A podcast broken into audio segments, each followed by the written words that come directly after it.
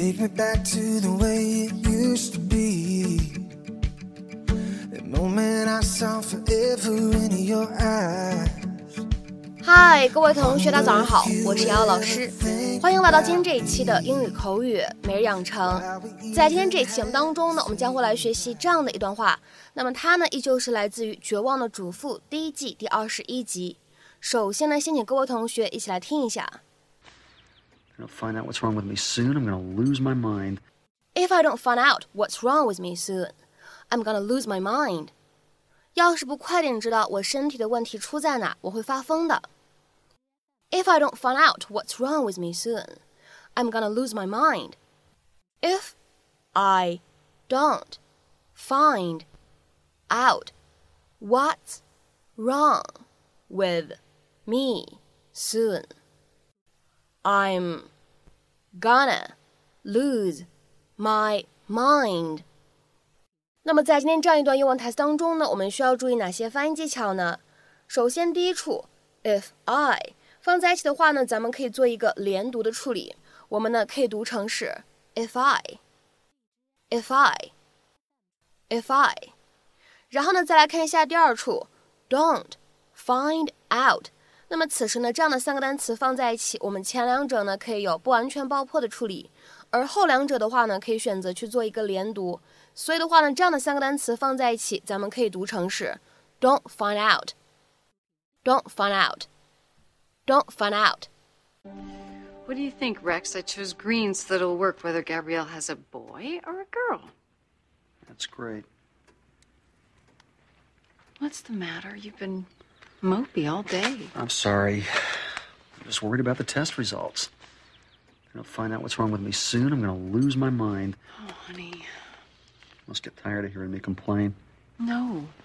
No, not at all. I think that uh, we should talk about it. In fact, I think maybe we don't talk enough. Yeah, I guess. Why don't we start doing things together again as a couple? Mm-hmm. I think that as soon as you're well enough, we should go on a vacation. Take a trip, go somewhere fun. Remember our trip to Italy? Yeah, sort of. Sort of. You don't remember the glorious food and the gorgeous scenery and What I remember is sweating like a pig and wishing we hadn't spent all our savings. so, where would you like to go?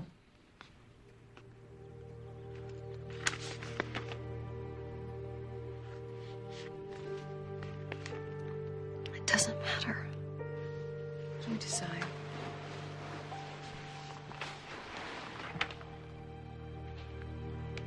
今天这期节目当中呢，我们来学习一个非常常见的短语，叫做 lose one's mind。lose one's mind，它的话呢可以用来表示变得疯狂，或者精神不健全，或者我们说变得精神不正常啊，都可以。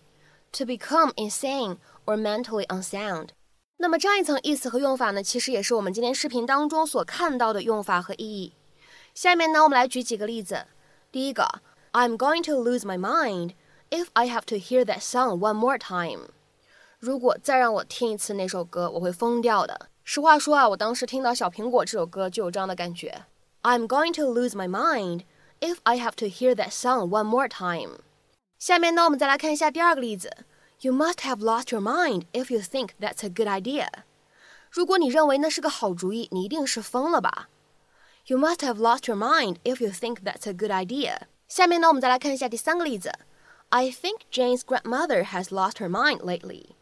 我觉得 Jane 的祖母最近疯了，或者说呢，我觉得 Jane 的祖母最近精神不太正常。I think Jane's grandmother has lost her mind lately。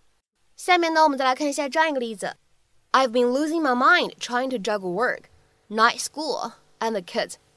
工作、夜校还有孩子，我在这三者之间周旋，快要疯掉了。I've been losing my mind trying to juggle work, night school, and the kids。下面呢，我们再来看一下最后这个例子。